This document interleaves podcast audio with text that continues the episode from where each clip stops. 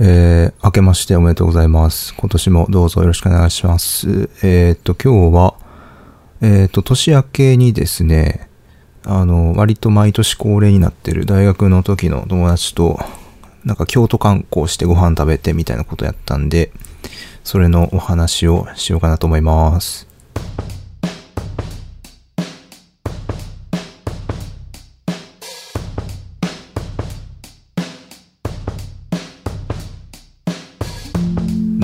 さん、こんにちは。コーヒー豆ラジオです。えっ、と、久方の時を緩める獅子おどし。これが、あの、年明けに僕が読んだ俳句です。ちょっとまあ、詳細は後で喋ります。えっ、と、今日が1月の15日。実に、1、2、2ヶ月ぶりぐらいか。あーいかんの。えっ、と、まあ、年明けてもう2週間が経ってしまいました。えっ、と、今日は僕は、あのーそう、iPhone をあの最新型にしました。実に、6、そう、前買ったやつをもう6年ぐらいかれこれ使ってて、多分 iPhone6 みたいなやつを6年ぐらい使ってたんですけど、もうさすがに、あの、バッテリーの消耗が激しすぎて、なんかね、あの100%まで充電して、こう、まあ、起動して、あの、サファリとかでなんかピッて1個検索すると、なんか8%ぐらい、92%、8%減っちゃってるみたいな、そんなバッテリーの持ちになっちゃったんで、はい、6年越しに iPhone 最新型にしました。13の普通のやつ、プロじゃないやつを買いました。色は今までと同じのなんかピンク色のやつにしました。えっ、とね、それであのなんか iPhone のこう、でデータ移行っていうんですかね。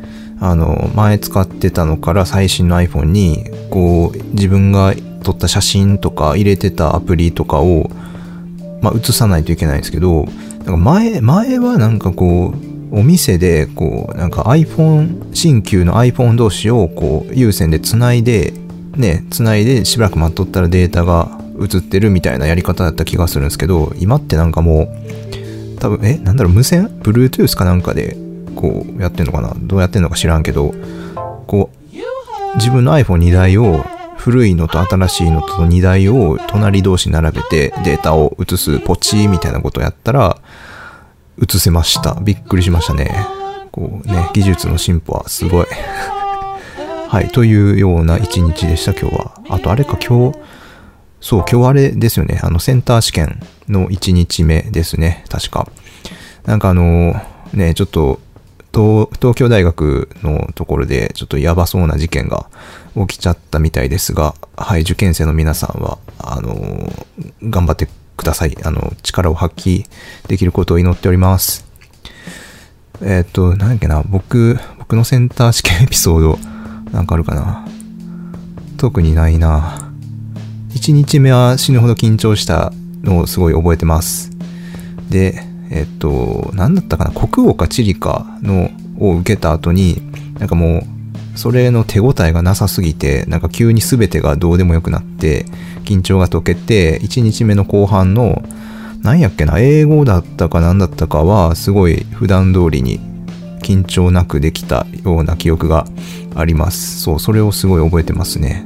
なんかあの、そう、普段通りの力を出せることが本番って大事なんだということを、僕はセンター試験何年前だ？受けた1日目で学びました。点数はまあまあ取った方でしょうね、きっと。ああ、でも地理は69点でした。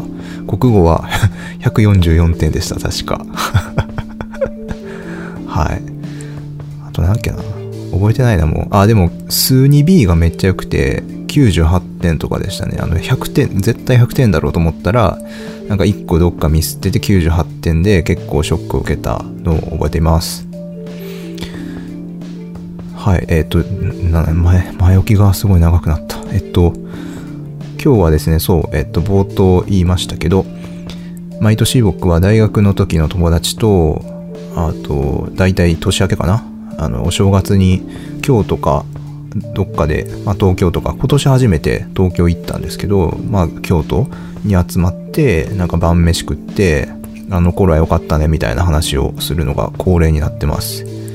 で、そう、年末僕は、えっとね、その友達が今、仲いい2人が今2人とも東京に住んでるんですけど、こう予定が合わなくて、えっと、僕は1人とは年末に、えっと、東京でご飯食べて、で、もう1人が、えっと、なんか大阪に帰省するタイミングがあったんで、年明けに、えっと、京都でご飯を食べてみたいな感じで、僕はその2人に東京と大阪、じゃあ東京と京都に会いに行ったみたいな結構忙しい年末年始でした。で、今日はまずは、えっと、その、年明けの方、えっと、京都でご飯食べたみたいな方の、あと京都観光もしたみたいなことを雑談しようかなと思います。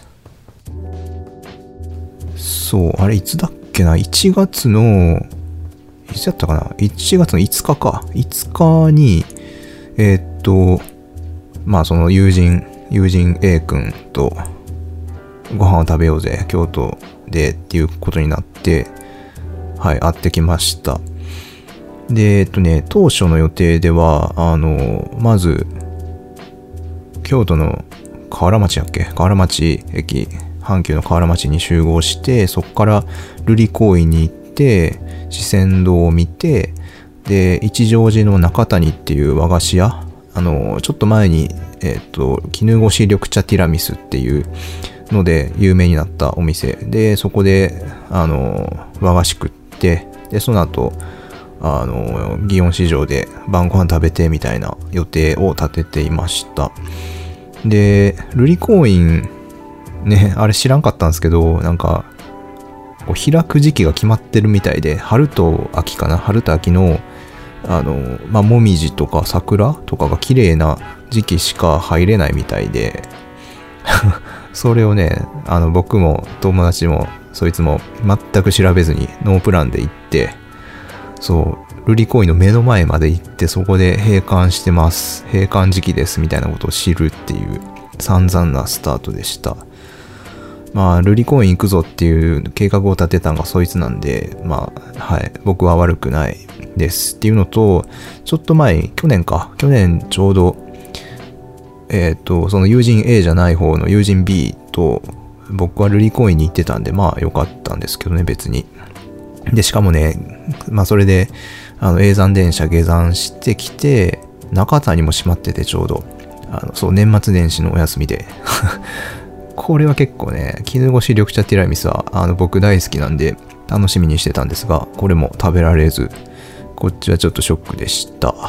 で、まあ何一つ予定通りに進まず、で、結局、えっと、一乗寺の四川堂っていうところに行きました。ここはね、よく行くんですけどね、我々。何やろな、何なんだろうな、あの寺は。まあなんか、割と、どっちかって言ったらマニアックな寺かなと思います。めちゃくちゃ有名っていうわけでは多分ないんで、まあ知ってる人は知ってるみたいな感じのところです。まあなので、そんなに、こう、大体いつ行ってもそんな人がめちゃくちゃ混みまくってるみたいなことがなくて、多くても多分10人、10人いたらたくさんいるなみたいな感じのお寺なんで、まあ、あの、人混みが嫌だなみたいな人たちにはおすすめかなと思います。ただ、あの、すごいド派手さとかはあんまりないんで、まあ、あの、しみじみしたい人にはいいかなと思います。まあ、一乗寺他、まあ、近くにあんまないからな。俺が知らんだけかもしれんけど。まあ、四川堂、あ、そうそう。で、四川堂で、その、えっ、ー、と、冒頭に言った俳句を読んだんすよ、俺。結構良くないですか？久方の時を緩める獅子おどし。あ、そう、四川堂って、あの、なんか、獅子おどし発祥の地みたいな感じだったかな、確か。で、そう、庭に結構バカでかい獅子おどしが置いてあって、割と、割とでかい音がするんですよね。で、そう、四川堂で僕とそいつ、まあ庭、えっ、ー、と、庭じゃないか。まあ、畳にこう、正座座って庭をボケーっと眺めるわけですよね。で、こう響くのは、その発祥の獅子おどしの音だけみたいな。と、あと風の音みたいな。で、遠くにはこう、ね、なんか、日差しが、こうね、冬の柔らかい日差しがあって、みたいな、そういう景色ですよ。わ、わかるよねわかりますよねこうね、寺行くの好きな人だったら多分分かってくれるはず。で、まあそういう景色を眺めてるとですね、その、その友人がですね、なんか言うわけですよ。あの、都会のとは時間の流れ方が違ってて、すごいゆっくり過ごせていいわ、みたいなことを言うわけですよ。で、えっと、僕が読んだのがその俳句ですわ。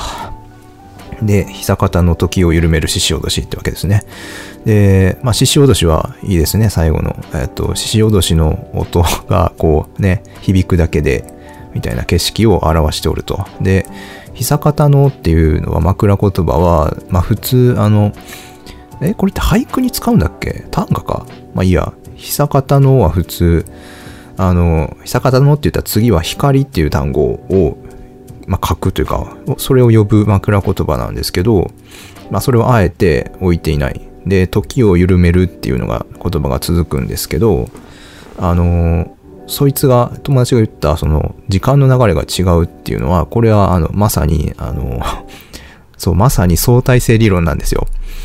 あの、物体の速度がですね、光の速度に近づけば近づくほど、時間の流れはゆっくりになる。その、速度が遅い奴らに対して相対的に時間の流れが遅くなるっていう、まあ、ざっくりそんな理論ですよね。あの、相対性理論って。なんで、あの、寺でこう庭を眺めてる我々は、こう、時間の流れがゆっくりだな。そう、寺の外の、えっ、ー、と、都会とかは、せわしなく時間が流れてるけど、こう、庭に獅子おどしの音が だけが聞こえる、ここでは、時間の流れゆっくりだなと。いうことを感じたわけですけど、それはつまり俺たちがあの光の速度で進んで、まあ、相対性理論が走ったからそうなってるんだっていうことなんですよ。つまりその時を緩めるっていうので相対性理論のことを俺は言ってるわけですね。で、相対性理論といえば光ですよ。光の速度。はい、重要。つまりその久方のでちゃんとあの光っていう単語を案に読んでるわけですね。はい。っていう俳句です。結構テクニカルな。あの、僕は自信作なんですけど、まあ友達には、あの、散々酷評されましたが、はい。え、結構良くないんかな？いいと思うんやけどな。ダメか。まあちょっとなんか、感想ご指摘あったらどっかに書いといてください。はい。まあそ、そんな感じでした、四川道は。俳句を読んで、その後、まあ、庭をゆっくり散歩して、っていう感じですね。あの、どっかで言ったっけな？あの、四川堂、庭の奥にこう、狸のお化けみたいなのがいるんで、ちょっと興味ある方は探してみてください。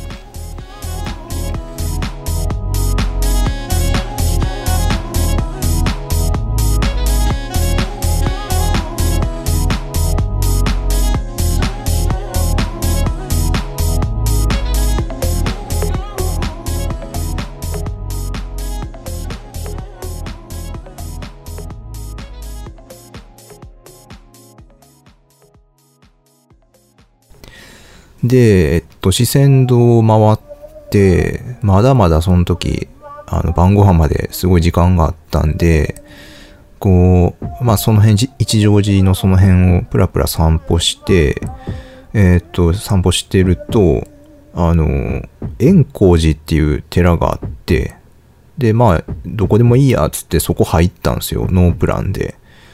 で、ここがね、その入、入場料は1人500円だったんですけど、安いかったんですけど、ここめっちゃ良かったです。あの、はい、おすすめです。ここもどっちかって言ったらマニアック系な多分お寺ですけど、あの、おすすめできますね。いいです、ここ。四川堂の次に行くとかですごいいいと思います。で、そう、500円ですごい安かったんですけど、あのまず寺がすっげえ広くて、めっちゃ広い。なんかもうそれだけで500円の元取ったなぐらいの広さがまずあって、で、1月に行ったからすごいね、枯れちゃってたんですけど、桜とか、あと、多分もみじも綺麗そうですね。時期を選んで行ったらすごい綺麗だと思います、あれ絶対。で、何が置いてあったっけな、あそこ。まあ、あの、興味ある人はぜひググってください。あの、ハンコ、なんて言ったらいいんだろう。あの、昔の、ハンコじゃないんだけど、あの、昔のプリンターってこう、な、難しいな、なんていう言葉で言ったらいいんだろう。こう、文字、あっていう、ひらがなのあっていうのを打てるハンコとか、いっていう、50音すべてのハンコとか、あの、漢字のハンコが全部あって、それをこう、並べ替えて、こう、文章を作って、こう文章の形になったハンコで、こう、ボーンって、なんだろう、それを使ったらこう、まあ手動印刷みたいなことができる。あかんな、ちゃんと説明になってないですが、まあそういうのの多分、えっ、ー、と、走り発祥かわからんけど、ぽい感じのところで、その、ハンコが置いてありました。多分。えー、言葉がわからん。まあいいや。はい、そんな感じです。あとは、なんかね、こう、なんだろう、お坊さんたちがこう修行するような、こう読経するような、こう、ちょっとななんか年季の入った部屋とかがあったり、あとはね、なんかこう、あれ屏風だったかな四季をすごい豪勢に書いた屏風みたいな。多分あれは最近書かれたものですけど、があったり、それも良かったっすね、普通に。で、えっと、一番すごいびっくりして、あの、特にこれ見てほしいなっていうのが、なんかあのね、なんか家康の墓があるらしくって、ここ、あるんですよ。ちょっとそれはぜひ見に行ってほしいですね、このお寺行くんであれば。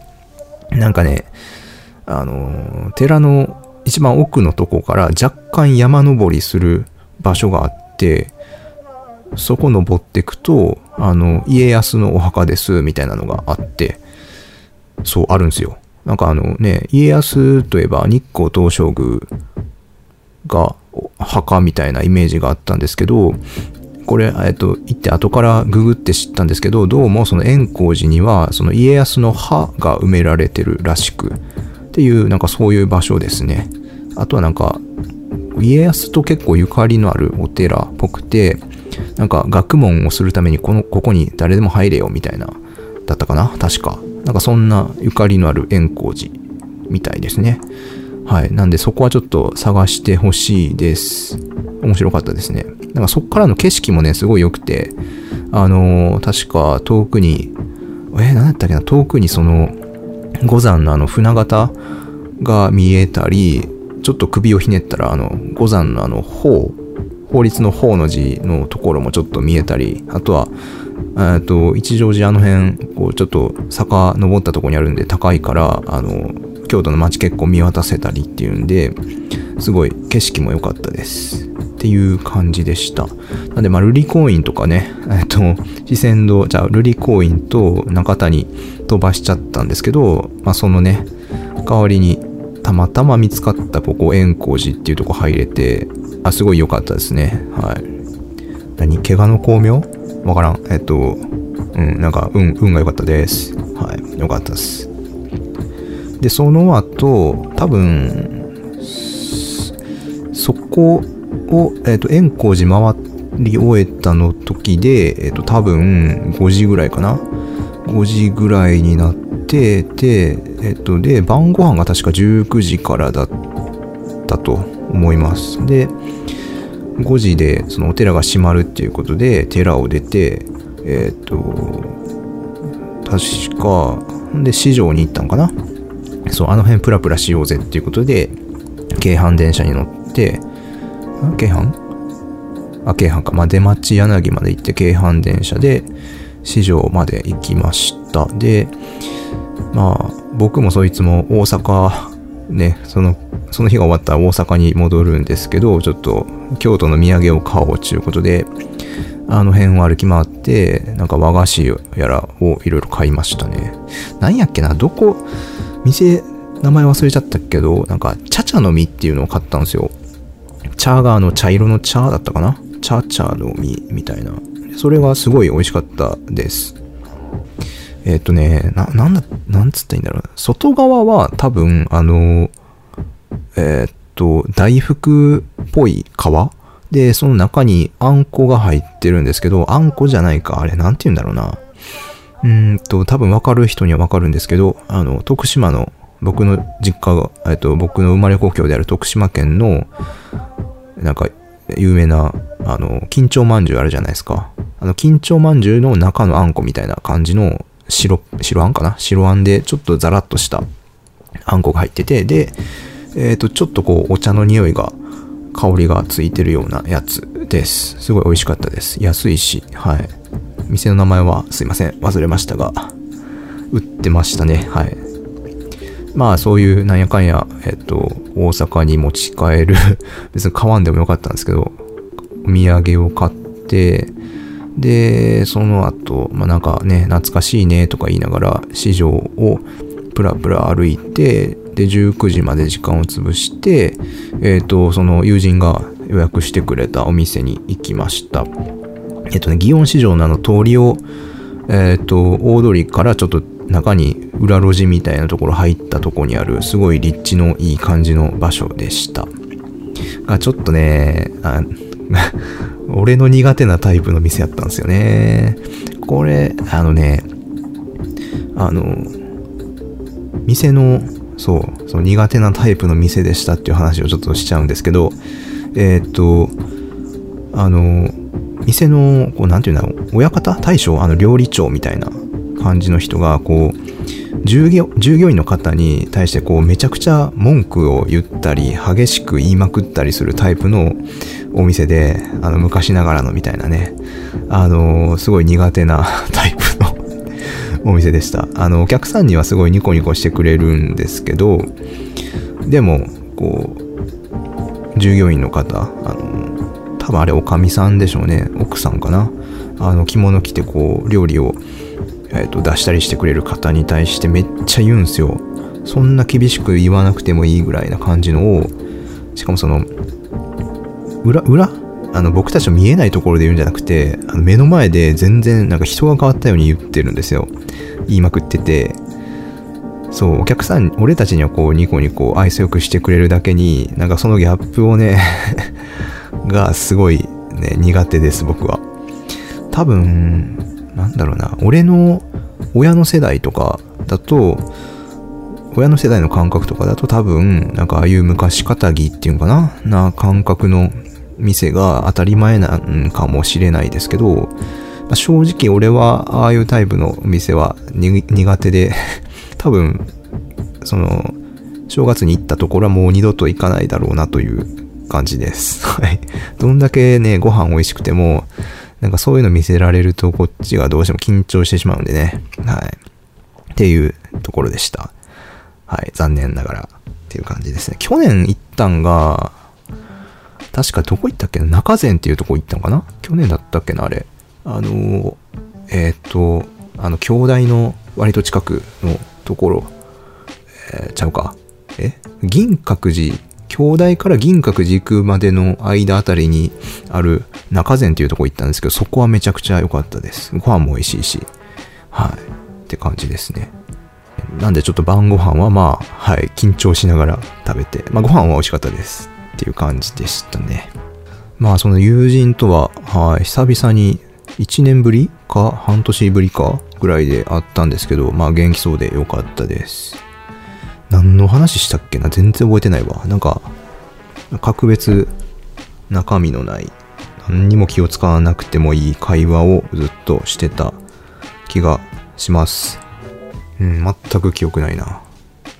はい。いいや。そんな感じでした。まあ楽しかったですね。やっぱり楽しいですよね。そういうの。そう。で、5日がそんな感じで、次の日から私は、はい、あの、労働を始めたという感じでしたね。なんか喋ってみたらあんまり中身のないあれになってしまったな。もうちょっとなんかいろいろ喋れると思ったけど、まあいっか。えっ、ー、と、まとめると、えっ、ー、と、ルリコインそう、えっ、ー、と、行く先の会館空いてるかどうかはちゃんと調べてから行きましょうっていうことと、あの、俺の読んだ俳句いいでしょうっていうのと、あの、円光寺すごい良かったですっていうこと。なんで、まあ、あのね、予定と違ってもね、予定と違うからこそ見つかったあれとかもあるんで、まあそれは良かったですっていうのと、あと、晩ご飯はちょっと、はい。晩ご飯ちょっと、ちょっと、ちょっとちょっとでしたっていう感じですかね。はい。でもまあ、久々に京都歩けたんで、すごい楽しかったっすね。うん。まあ、ちょっとこんな感じで次は、あれだな、年末の東京行った時の話を、ちょっとまた次回はしようかなと思います。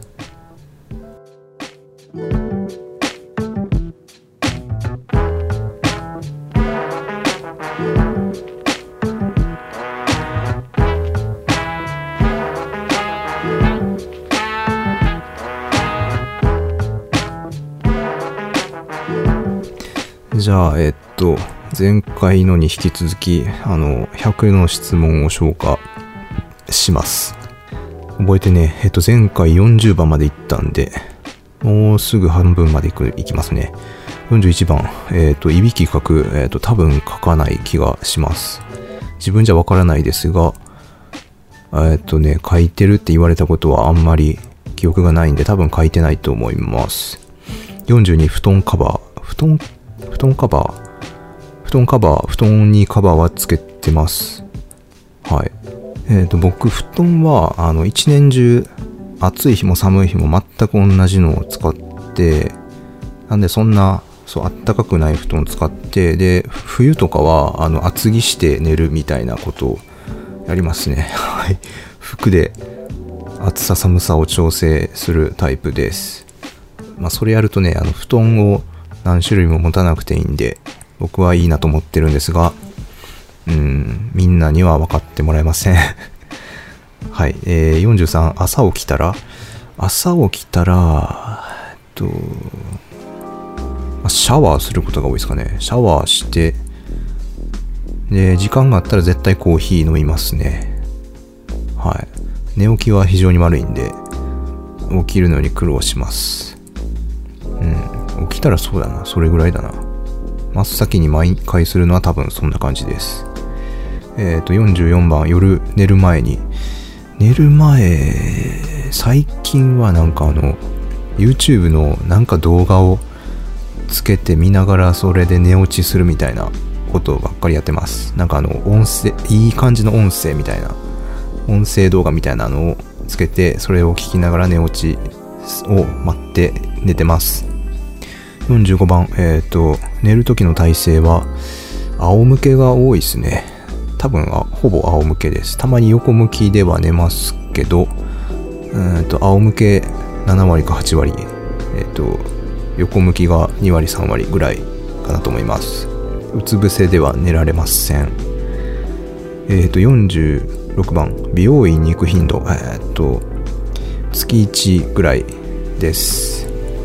まあでも油断すると2ヶ月とかすぐ経っちゃいます。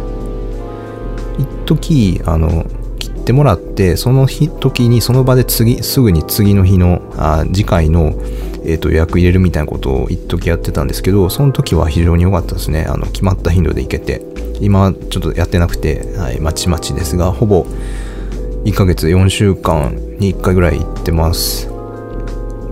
47番してみたい髪型。むずいな。なんか、いい感じのおしゃれなんだったら何でもいいっす。うーん。なんか髪の毛染めてみたくはないんですよね。あんまり白髪は染まってほしいけど。そうですね。髪型はでも、よくわからん。自分に何が似合うのかがよくわからんので、むずいっすね。してみたい髪型。うーん。あ、でもロン毛とかは嫌やな。スキンヘッドもしたくないし。うん。まあなんか長長めのやつがいいです。長めの髪型がいいです。48番、好きな食べ物。難しいな。えっ、ー、と、最近うどんにハマってます。ここの1週間お昼ご飯は、えっと、ほぼうどんを食べてました。えっ、ー、と、えっ、とね、丸亀製麺に行きまくってました。先週土曜土曜か日曜かにはちょっと一回、つるとんたんに行きました。なんかもつ鍋うどんみたいなの食べて美味しかったです。丸亀製麺丸亀製麺ってあれうどんを食べるの半分だけどあの付け合わせを結構楽しみに行くのが結構な理由としてある気がします。なんかあの野菜かき揚げでっかいやつがお気に入りです。あとイカの天ぷらと,、えーと、いなり寿司は多分ほぼ毎回食べます。食べてました。えっ、ー、とうどんは普通にあのかけうどんの大か普通かを食べてました。49番、苦手な食べ物。えっ、ー、と、苦手な食べ物はあんまり好き嫌いはあるのかな？あんまりなくて、ない方な気がします。が、あの、嫌いなのは間違いなく、あの、食感がブヨブヨしたものとかが嫌いです。えー、っと、あの、豚の角煮のあの脂身のところとか、あれは、あれ多分食べれないですね。もう食べなきゃいけなくなったらすごいなんかもう、はい、諦めの境地で我慢して食べるくらいです。あと、なんだろうな。最近はもう平気になったんですけど、一昔前はあの茶碗蒸しとかもなんか嫌でしたね。あと納豆もう味は好きなんですけど、あのネバネバが嫌いなんで、あんまりこうかき混ぜずに食べます。あれってなんかこうね、混ぜれば混ぜるほどいいみたいに言いますけど、僕はそうは思いません。えっと、あとなんだろう、苦手な食べ物。うん、あとあれだ、あの、おでんの大根あんまり好きじゃないです。はい。僕、卵しか食べません。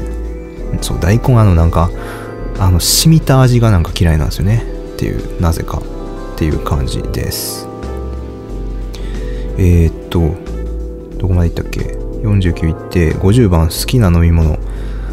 あ、間違いなくコーヒーでしょうね。コーヒーは好きです。名前にもしちゃうぐらい。えっと、コーヒーは、まあ、結局深入りでも浅入りでもなく真ん中ぐらいが一番好きです。真ん中かちょっと深入りよりぐらいのが好きです。あんまり酸味がありすぎるのも、あの、深い、深入りのあの焦げ臭い感じのが強すぎるのもあんまり好きじゃないです。真ん中ぐらいが一番いい。えっ、と、コーヒーと、まあ、あと、なんだろう、水、水はいいや、やめとこう。お酒で言ったらなんだろうな。えっ、と、ビールはハイネケン？ハイネケンじゃない。えっと、ビールはあのバドワイザーかな。えっと、日本酒は、えっとね、これ、あの、日本酒はあの、京都の100万遍の角に野良酒坊っていうところがあるんですけど、居酒屋があるんですけど、そこで学生の時に飲んだあの陸奥八仙っていうのがすごい美味しくて今のところ僕のトップ日本酒トップはそれです。あの甘い多分甘い酒で、えっと、辛口じゃなくてであの匂いが香りがすごいいいんですよね。でそういう香りがいい日本酒っていうのを口にしたのが学生の時のそれが最初で、えっと、その印象がずっと残ってて今でもその日本酒好きですあと、あ、そうだ、あと、あの、タイ料理屋である、ある時飲んだ、えっと、メコンコーラっていうのがめっちゃ好きです。メコンっていうのが、あの、タイのお酒、タイのウイスキーかタイの、えっと、ブランデーかみたいなようなお酒で、そのメコンっていうお酒を、えっと、コーラで割ったやつなんですけど、めっちゃ飲みやすか、飲みやすくて、けどあの、ちょっと、ちょっとタイっぽい、あの、独特な感じの匂いもあって、めっちゃ好きです。あのそのタイ料理屋に行くと僕は必ずそればっかり飲みます。一回ねそのブランデーかえっと何やっけなんかをあの買ってきて自分でそのコーラで割って飲んでみたりもしたんですけど明らかにそのメコンコーラの方が美味しいです。えっともうちょい。51番苦手な飲み物。苦手な飲み物。あああれですね。あの甘い飲み物ですかね。ただあのファンタグレープとグレープとかメロンソーダとかああいうのは平気で飲めるんですがあのカフェオレとかあのカフェラテとかああいうのは苦手ですね。あのコーヒーの自販機とかで売ってる微糖とかもあんまり飲めないですあとなんだろうな牛乳かな？牛乳そんな好きじゃないかな飲めるけどわざわざ自分から絶対に飲まないですねあれも甘いっすもんね、牛乳も。えっ、ー、と、もうちょい。えっ、ー、と、苦手な、52番、好きなお菓子。好きなお菓子。えっ、と、和菓子、洋菓子なんでも好きです。えっと、絹ごし緑茶ティラミスもめっちゃ好きです。あと、ケーキは、あと、で言うとなんかあの、なんだっけ、野いちごじゃなくて、ラズベリーじゃなくて、フラ、フランボワーズだ。あれが乗っかってるとちょっと真っ先に手を取っちゃいそうになります。好きなお菓子、えー、っと、お菓子なまあ、チョコレートとかかな。あ、でもラムネとかよく食べますね。糖分補給で食べたりします。52番好きな、じゃあ53番が好きなケーキ。あ、さっき言っちゃったフランボワーズが乗ってると好きですね。はい、ショートケーキでもチョコレートケーキでも何でもいけます。54番好きなアイス。アイスはあんまり、あれかな、普通に。えっと、まあ普通にハーゲンダッツですかね。はい。なんか、なんやっけな、まあ、なんか美味しいなった気がするけど、何の味だったか忘れちゃいました。えっ、ー、と、54、55番好きなスポーツ。まあ、テニスかな。テニス見るのはよく見ます。あの、YouTube で、あの、ハイライトとか。まあ、好きな選手はやっぱフェデラーですかね。フェデラー。うーん、かな。ベタですけどね。まあ、スポーツ大体割と何でも見る方かな。野球、野球は最近あんまり見なくなっちゃ、イチローが引退し、あんまり見なくなっちゃいましたが、ね、あの山本由伸投手とか、あの人すごいですよね。えっと、あと、ボクシングとか、あんま見ないか。ボクシング、あの、井上尚弥選手、あの人もすごいですよね。あの、なんだったっけな、あの、サウスポー、左利きの選手と戦ってて、なんかその人をこう、ワンツーでバコーンって倒した時の試合の、あの時の井上尚弥のあの構え方がすごい好きです。なんかこう、え、ー、と、両手をこう柔らかくしてて、なんか若干猫パンチみたいな感じの構え方をしているように見えて、はい、なんかその構えがめっちゃ好きです。あ、でもサッカーはほぼ見ないですね。なんかあの、なんかサッカーあの好きな人に対してはあれかもしれないですけど、なんかあの、いかにファールを取るかみたいな ファール合戦みたいな感じがどうしてもして、あんまり好きじゃないです。あとなんか、ね、こう、クライマックスに行くまでこう、時間かかるじゃないですか。こう、ボールを運んでとか。で、なんか、うん、その、その感じ？その時間の過ぎ方の感じが、はい、はい、っていう感じですね。もうちょっと世話しない方が いいです。え、スポーツは何だろう。あ、でも最近 YouTube でボルダリングの動画をよく見ます。僕一回ボルダリングはしに行ったことがあるんですけど、あの、指がちぎれそうな感じがしてもう二度と自分ではやらないです。そんなもんかな。はい。そんなところで。